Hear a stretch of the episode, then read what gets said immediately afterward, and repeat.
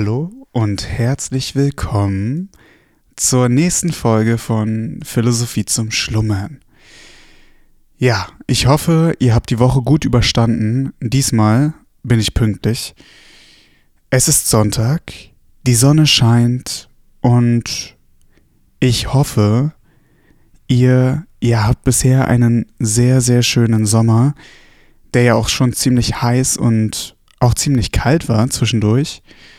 Nichtsdestotrotz finden wir, glaube ich, immer wieder einen ganz guten Zeitpunkt, um uns philosophische Grundsätze zum Gemüte zu führen, wie zum Beispiel von Aristoteles. Und genau deshalb würde ich, wie ich immer sage, mal direkt reinspringen. Wir sind im achten Kapitel. Zu den auf dem Gefühl und dem Geschmack beruhenden Arten von Lust und Unlust, Begehren und Fliehen, die weiter oben als die Sphäre der Unmäßigkeit und der Mäßigkeit bezeichnet worden sind, kann man sich eines Teils so verhalten, dass man denjenigen Regungen unterliegt, worüber die Mehrzahl herbleibt, andererseits so, dass man über die herbleibt, denen die Mehrzahl unterliegt. Hier heißt der, der es mit der Lust zu tun hat, unenthaltsam oder enthaltsam und der es mit der Unlust zu tun hat, weichlich oder abgehärtet. In der Mitte hält sich der Habitus der meisten, wenn sie auch mehr nach der schlechten Seite neigen. Da aber die verschiedenen Arten der Lust teils notwendig, teils nicht notwendig sind, und die notwendigen es bis zu einem gewissen Grade sind, während das Übermaß und der Mangel es nicht ist, und da es sich ebenso mit den verschiedenen Arten des Begehrens und der Unlust verhält, so ist derjenige, der dem Übermaß der Lust nachgeht oder der Lust auf übermäßiger Weise, falls er es vorsätzlich um ihrer selbst willen, nicht wegen eines außer ihr liegenden Zweckes tut, unmäßig und ledig der Zucht. Denn er ist der Reue unfähig und mithin unheilbar. Denn wo keine Reue, da keine Möglichkeit der Besserung. Das Gegenteil ist, wer darin zu wenig tut, und in der Mitte steht der Mäßige, der Mann der Selbstzucht. Ihm steht gleich, wer die körperliche Unlust flieht, nicht aus Schwäche, sondern vorsätzlich. Fußnote Anfang. Wer aus Charakter enthaltsam ist, um nicht diejenige körperliche Unlust zu befahren, die die Unenthaltsamkeit nach sich zieht. Fußnote Ende. Von denen, die nicht vorsätzlich handeln, wird der eine durch die Lust verleitet, der andere durch die Scheu vor der Unlust, der nicht gestillten Begierde. Und so unterscheiden sie sich denn voneinander.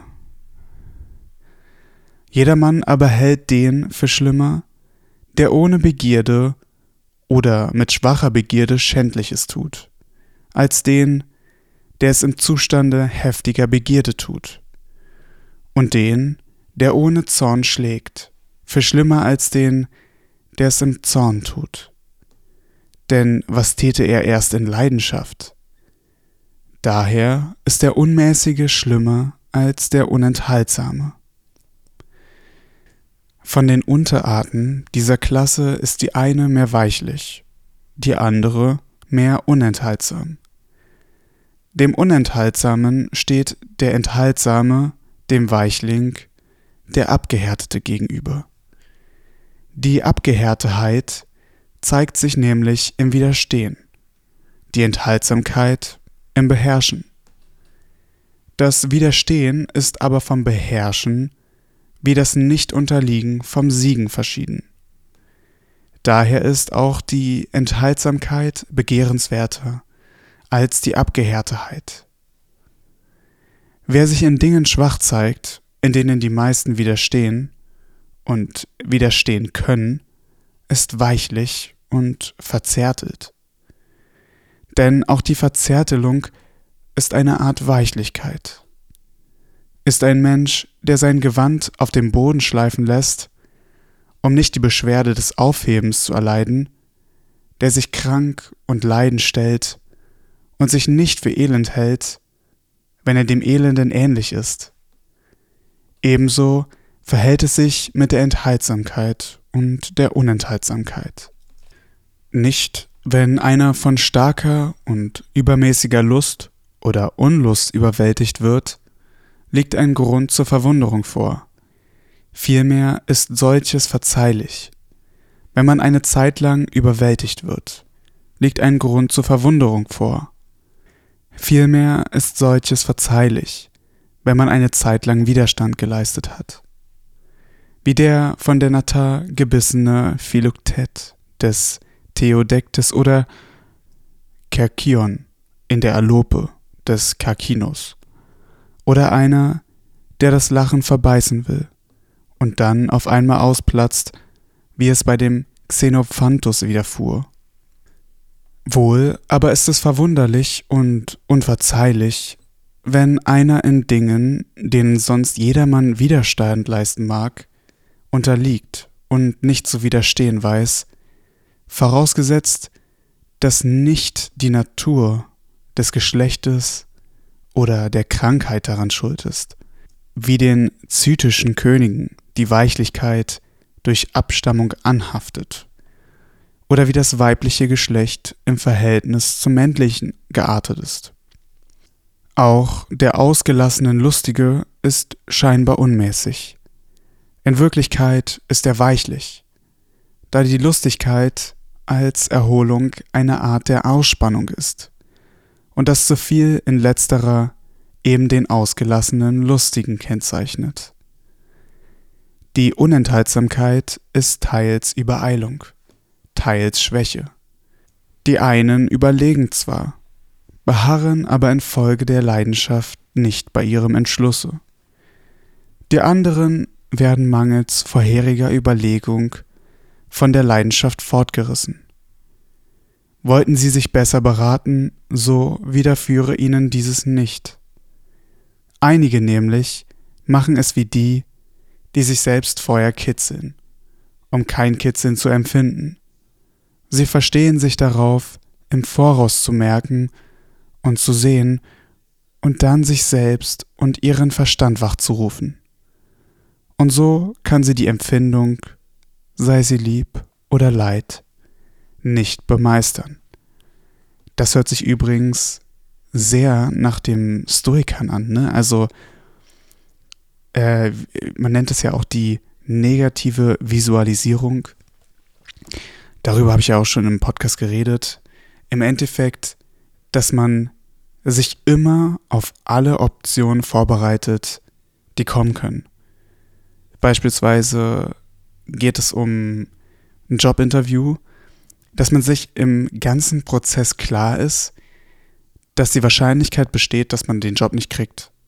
Und dadurch hat man, ist man im Endeffekt vorbereitet. Ne? Man ist vorbereitet auf jedes Szenario und dadurch irgendwie auch viel seelenruhiger, wenn ihr wisst, was ich meine, weil man sich nicht darauf versteift, dass man den Job ja unbedingt kriegen will, ähm, und wenn man ihn nicht kriegt, dann geht die Welt unter, sondern man sieht es halt realistisch. Und auch wenn man den Job nicht kriegt, geht die Welt nicht unter. Weiter geht's. Vorzüglich trifft man die Unenthaltsamkeit aus Übereilung bei den cholerischen und melancholischen Charakteren. Die einen warten wegen ihrer Raschheit, die anderen wegen ihrer Heftigkeit den Ausspruch der Vernunft nicht ab, weil sie gewohnt sind, sich von ihrer Einbildungskraft leiten zu lassen. Der Unmäßige fühlt, wie gesagt, keine Reue. Er bleibt bei seiner Willensrichtung. Der Unenthaltsame ist stets der Reue fähig. Es ist darum nicht so, wie wir zuvor in den Aporeen meinten, sondern der eine ist unheilbar, der andere ist heilbar. Die Bosheit oder Schlechtigkeit gleicht nämlich solchen Krankheiten wie Wassersucht und Schwindsucht. Die Unenthaltsamkeit der Epilepsie. Die eine ist dauernde, die andere nur zeitweilige Verkehrtheit. Überhaupt aber gehört die Unenthaltsamkeit und die Schlechtigkeit einer verschiedenen Gattung an. Denn die Schlechtigkeit weiß nicht von sich, die Unenthaltsamkeit aber wohl. Unter den Unenthaltsamen selbst sind wieder die, die sofort aus dem Lot kommen, besser oder nicht so schlimm als die, die überlegen und an ihrem Entschlüsse nicht festhalten. Denn die Leidenschaft, der letztere unterliegen, ist kleiner und kommt ihnen nicht unversehens wie jenen. Wer sich aus sittlicher Kraftlosigkeit nicht enthält, gleicht einem Menschen, der rasch von kleinem Quantum Wein und von weniger als die meisten vertragen können, betrunken wird. Dass also die Unenthaltsamkeit nicht Schlechtigkeit ist, leuchtet ein. Sie möchte es jedoch beziehungsweise sein. Sie ist nämlich unvorsätzlich, während die Schlechtigkeit vorsätzlich ist. Auf die Handlungen der Unenthaltsamkeit aber passt der Ausspruch des Demodokus über die Milesier. Zitat Anfang Die Milesier sind zwar keine Toren, handeln aber wie die Toren. Zitat Ende. So ist auch der Unenthaltsame nicht ungerecht, tut aber Unrecht.